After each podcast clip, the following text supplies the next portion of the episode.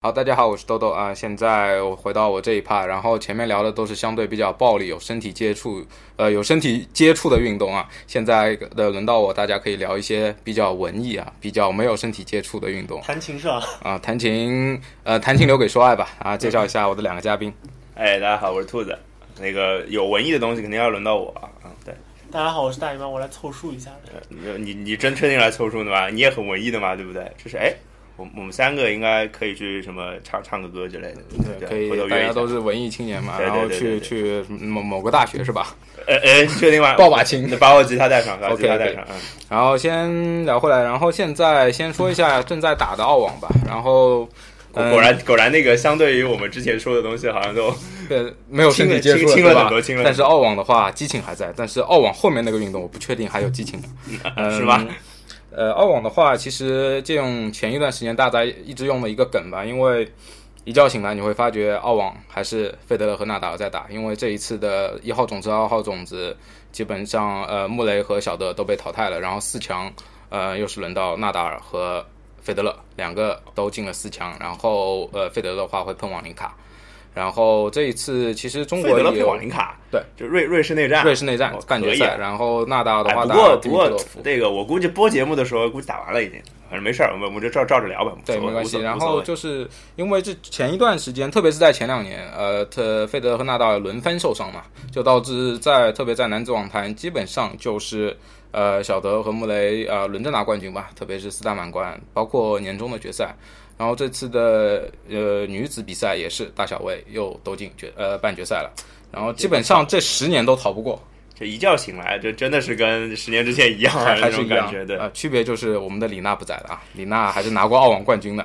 呃，然后这一次，转眼李娜已经是两个孩子的妈了。李娜已经打不动网球了。嗯，对。嗯，这一次其实我们可以看一下的话，是中国已经派了非常多的女子选手。我印象当中好像有八名，八名女子选手都进了澳网的正赛吧，第一轮。然后，但是成绩都不太好，最好的好像就是一个叫段莹莹的进了十六强而已。呃，但是输的是小魏，所以还是没办法，对，虽败犹荣。嗯，呃，但是彭帅进了女双的决赛。呃，然后其实我觉得比较关注的，我们现在录到决赛，说不定就是大家听节目的时候，可能已经拿冠军了，也是有可能的，对吧？我不知道，我不知道，就是他的对手强不强，我不太了解。呃，对手应该不会强，因为彭帅他们在半决赛淘汰的那一对女双组合，我印象当中应该是女子双打今年的世界排名第一啊，就把谢帝干掉了。对，他们的实力应该还在。然后可以提一下的话，就是呃，这一次中国有一个叫吴亦丙的小孩，他是澳网。呃，青年赛，吴亦丙，对他那个丙很难写，不是吴亦凡是吧？不是吴亦凡，吴亦凡，这个我去查一下。然后他基本上是今年澳网的青年赛的头号种子选手。作为一个男单来说的话，基本上中国在无敌之后已经没有出过比较像样的男单选手了。然后他他算一个吧。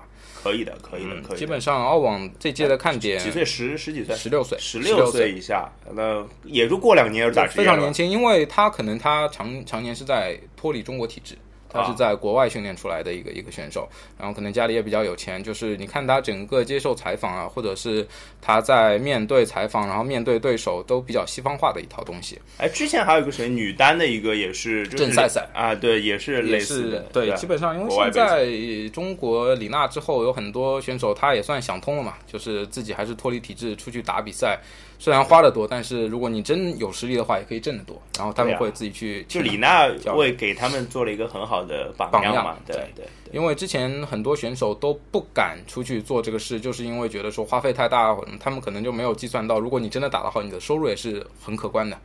然后说到收入，这个就要引到我们下一个要说的话题，就是我这次特别想说的一个斯诺克。为什么说收入呢？就是斯诺克现在肯定还是奥沙利文的天下嘛。哎，我我就乱乱讲一下，就是我因为我那个讲一个我们童不是童年的经历，我们小时候的经历。我跟大老师有一阵子是打斯诺克，打斯诺克，打桌球，打的挺多的。那个时候是我读大学，我整天到他们大学去玩。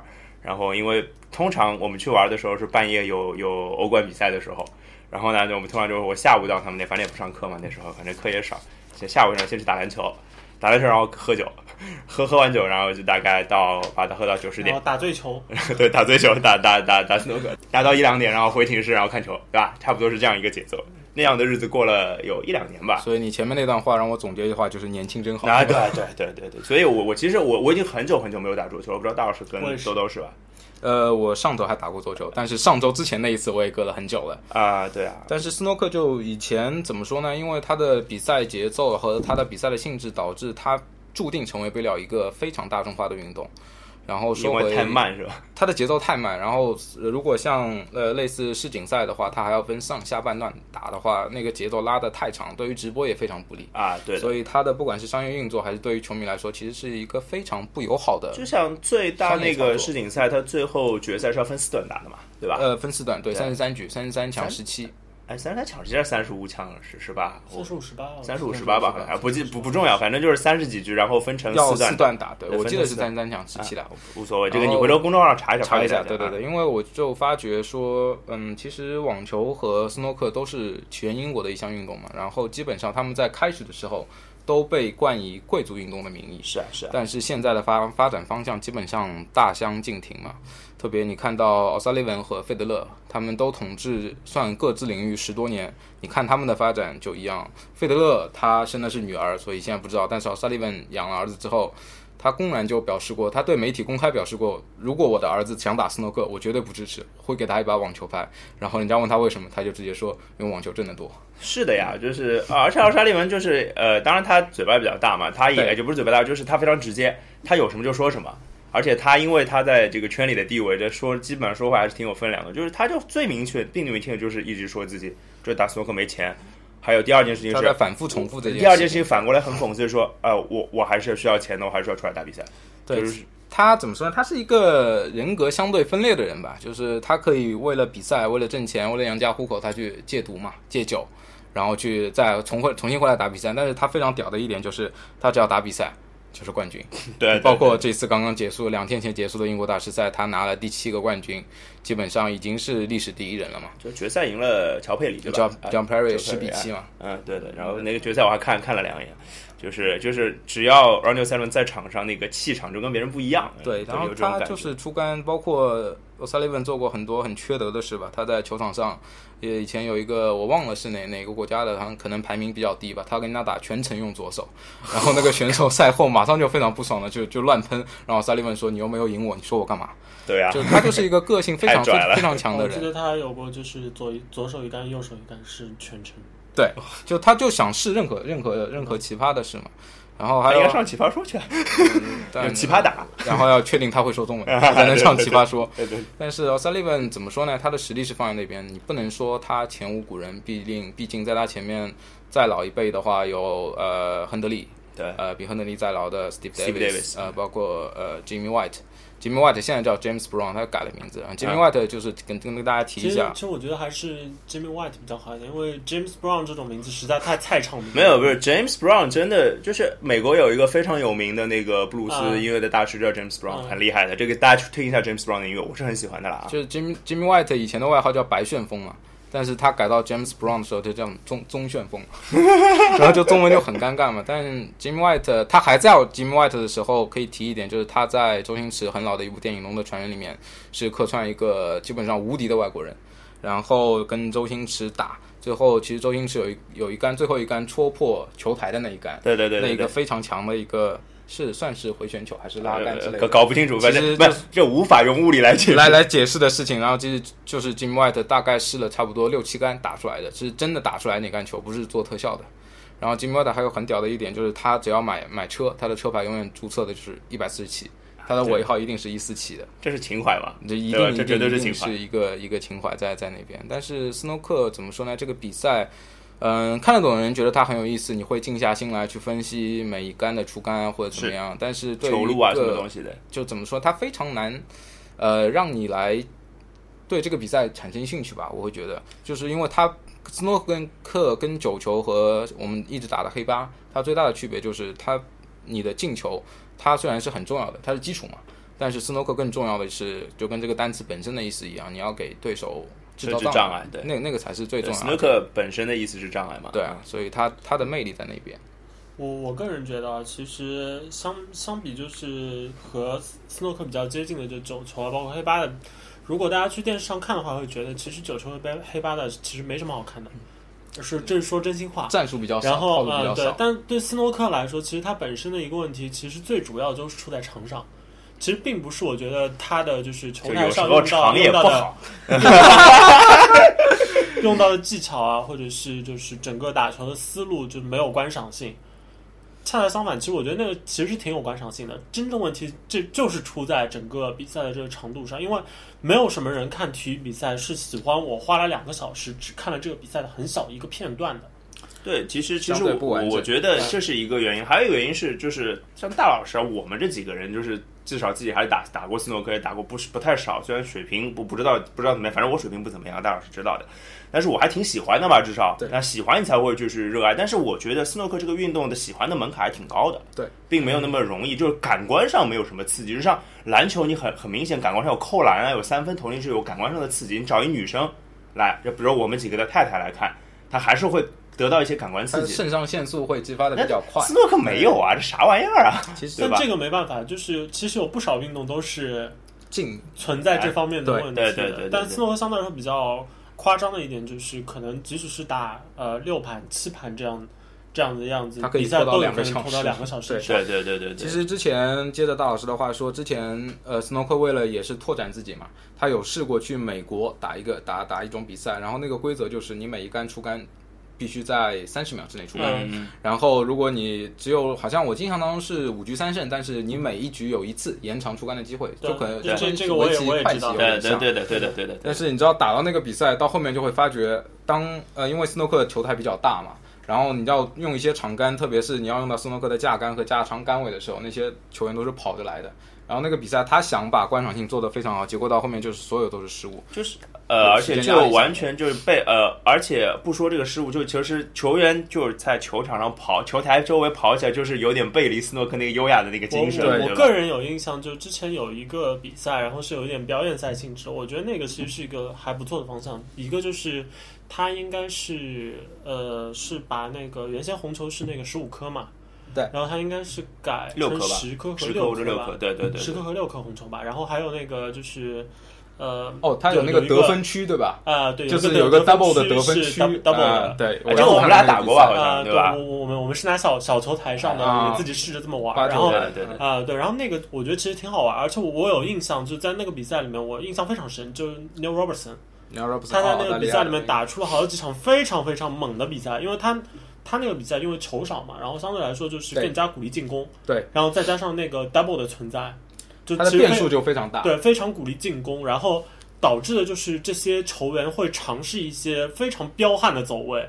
然后就通常在就是斯诺克比赛中，大家会看到很少看到就是球员愿意去打那些就是绕球台走位，呃，对，嗯。绕球台，包括就是远台的长距离强行拉杆，这样子的杆法都用的会比较少。但其实这些球员可以做到的，远比就是我在这斯诺克正规更比赛上更具有面就视觉爆炸力的这种对。走位，可能在那样的比赛中显显得能够更明显一点。我觉得斯诺克这项运动，其实它有的时候必须抛掉一些过往，来让自己是是是，继续前行，因为否则的话，这个比赛实在是、呃我觉得可以两条路一起走啊，就是比如说像呃这个恩巴斯，或者说这个对吧？就世锦赛这样的类型的比赛，当然可以延续，这是对对传统。然后可以在就是比如说啊英国这个文化的地方，就比本来就比较适合这样的比赛。那比如说美国啊，甚至在中国这样的打这样的比赛的时候，是不是可以增加一套游些新的规则？戏规则对对，对。嗯，对，因为完全是套游戏规则。到了就是其他的一些国家，然后办这些公开赛或者表演赛，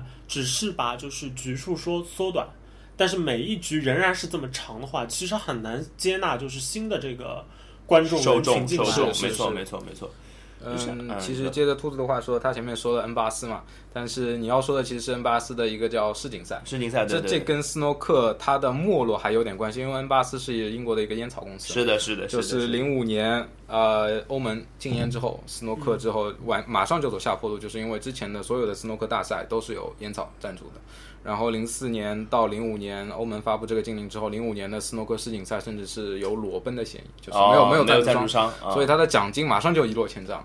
然后那怪不得到后 n e l 塞维要说没对，钱奥萨奥之类的。萨利文，包括因为大家都知道，你在斯诺克打一百四十七分是非常非常难的一件事情，啊因为你要十十五个红的，十五个黑的，对，然后所有彩球收完，但是嗯，在世锦赛，我记得是前前两年的世锦赛吧，他好像一百四十七的那个奖金只有一万四千七，就最低，史上最低的，以前都是十四万。十四万七嘛，他他现在或者十万，对吧？他现在是一万四千七，就导致哦，萨利文在打那个比赛的时候，他打到六分打完收最后一个黑球的时候，故意打不进。他说我不要那个奖金，他觉得这是对斯诺克的一。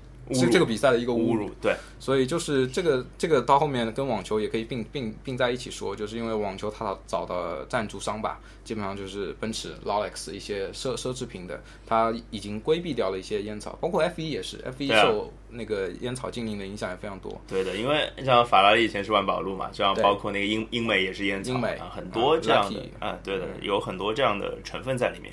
那个我觉得啊，我绕绕绕回斯诺克啊，就我觉得要我说斯诺克，就我一定会还是会想到是某一些人物嘛。就刚刚聊 Ronnie o s a l 对中国球，就中国球迷来说，最重要当然是丁俊晖了，对吧？而且我相信非常多的人是从丁俊晖才开始看斯诺克的。对，嗯，我自己对丁俊晖的意见，我不太爱看他的球，因为作为一个中国人，我看他的球，我当然希望他赢。对，但是我在看他早期的比赛的时候，就是他在不成熟的那个阶段打比赛的时候，你会发觉第一个不稳。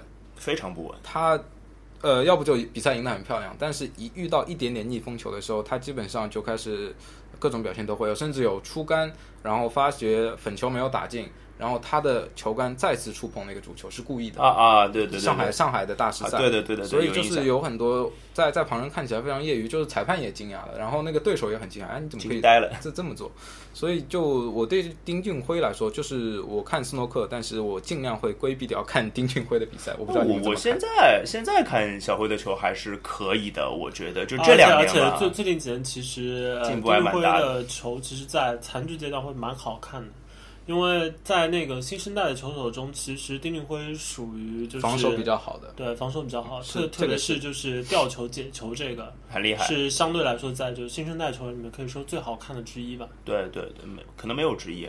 就像因为像最明显的 Trump 就是很明显的，就是攻攻攻击力特别特别强的强悍的例子嘛。那丁俊晖跟他比，这个防守要高不止一个档次了，我觉得，对吧？呃，相对来说，丁俊晖接受训练的时候，还是他，你想他在英国那个叫什么什么堡克鲁斯堡啊练球的时候，基本上是跟呃老的那一位 Peter 哇，那些人魔王 Peter 一场比赛可以打七个小时。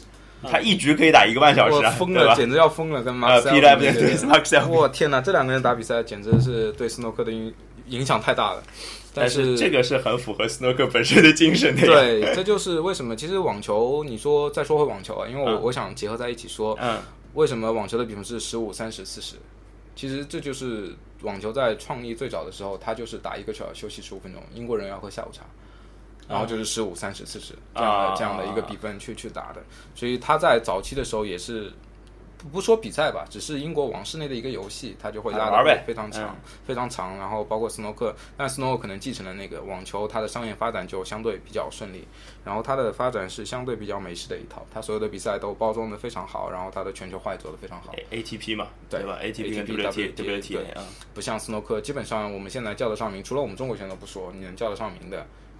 基本上还是在英国那个圈子里面，除了呃，大老师前面说尼尔罗布森，尼尔罗布森澳大利亚人，基本上他还是现在好像还有个比利时小孩啊，啊，好，对对对，听好像听到过，他就很早拿一四七嘛，就是我觉得你最在斯诺克你最容易出名的一个方式，就像 Trump 一样，十四岁就打一个一四七出来。啊，这不是十四岁啊，十四岁就打了一四七出来，然后就基本上这样了，然后这样的也不至于，还挺厉害的，好我觉得他。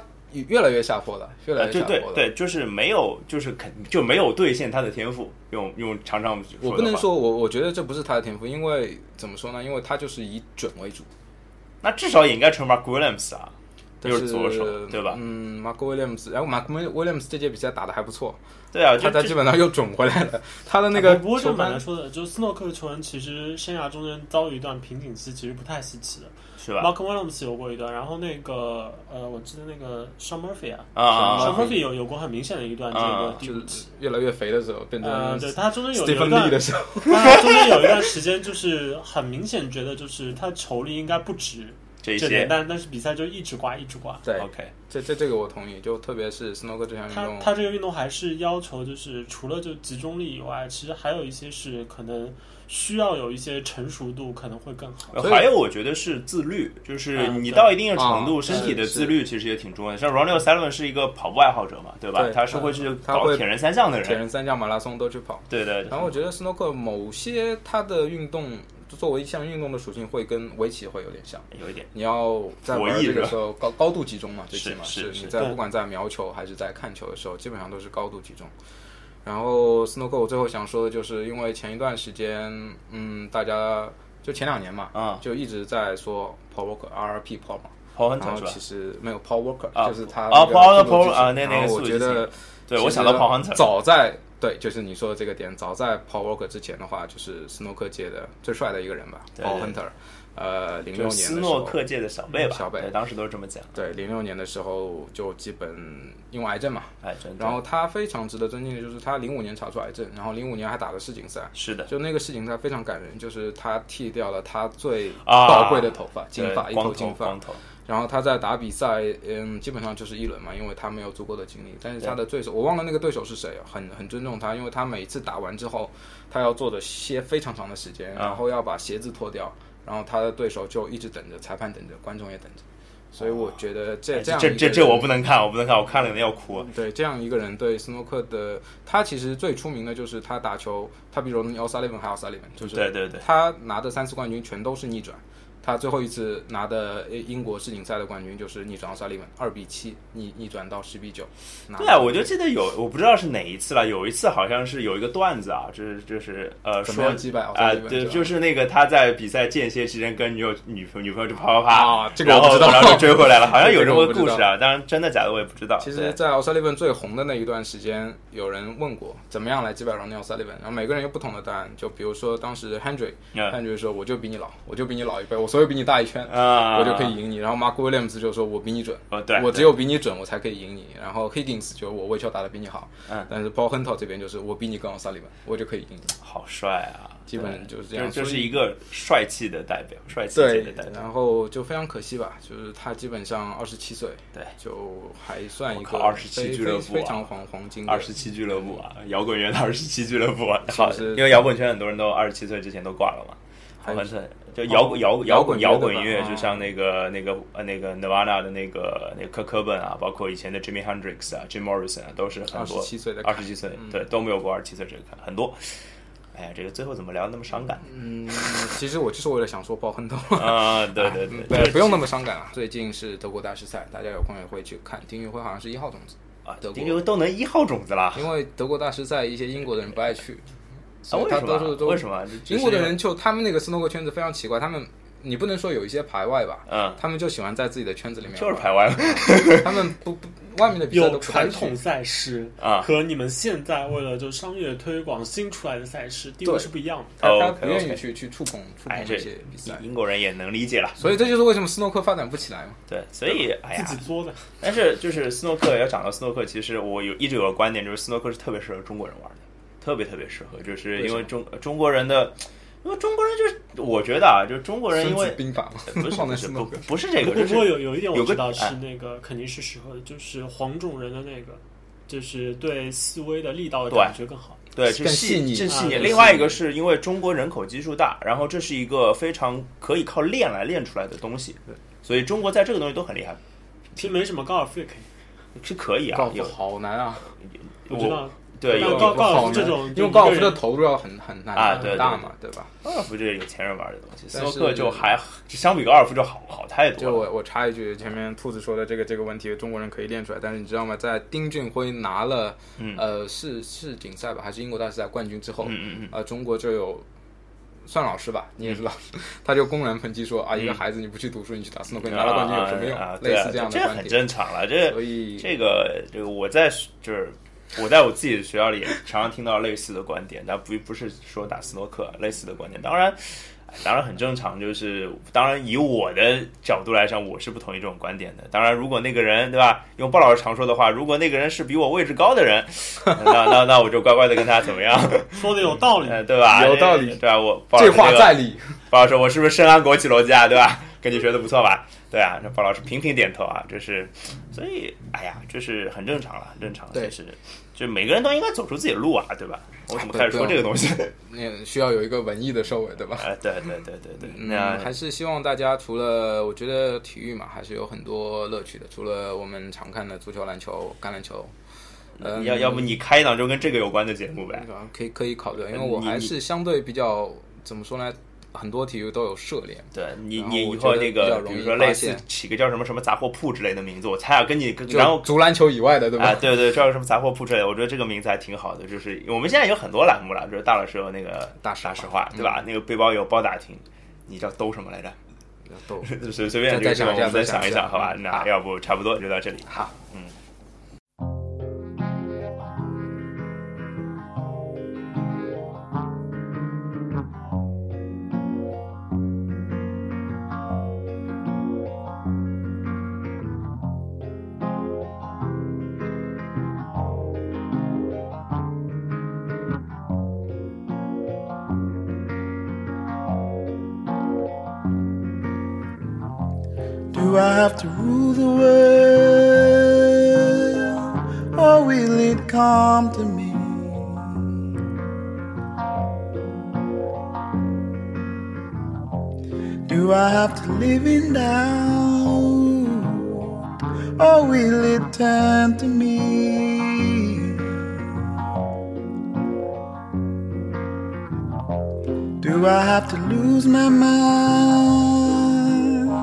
Cause it's been wandering.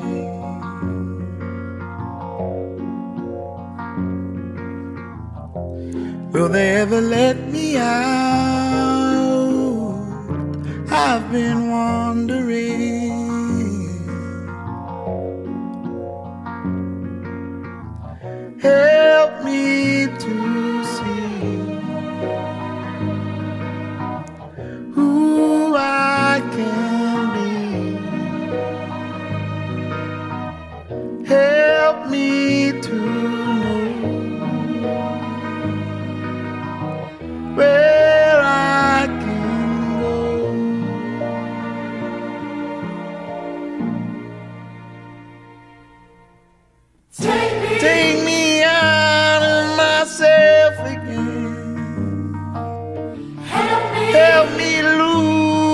Control. Show me love, show me happiness. I can't do this on my own.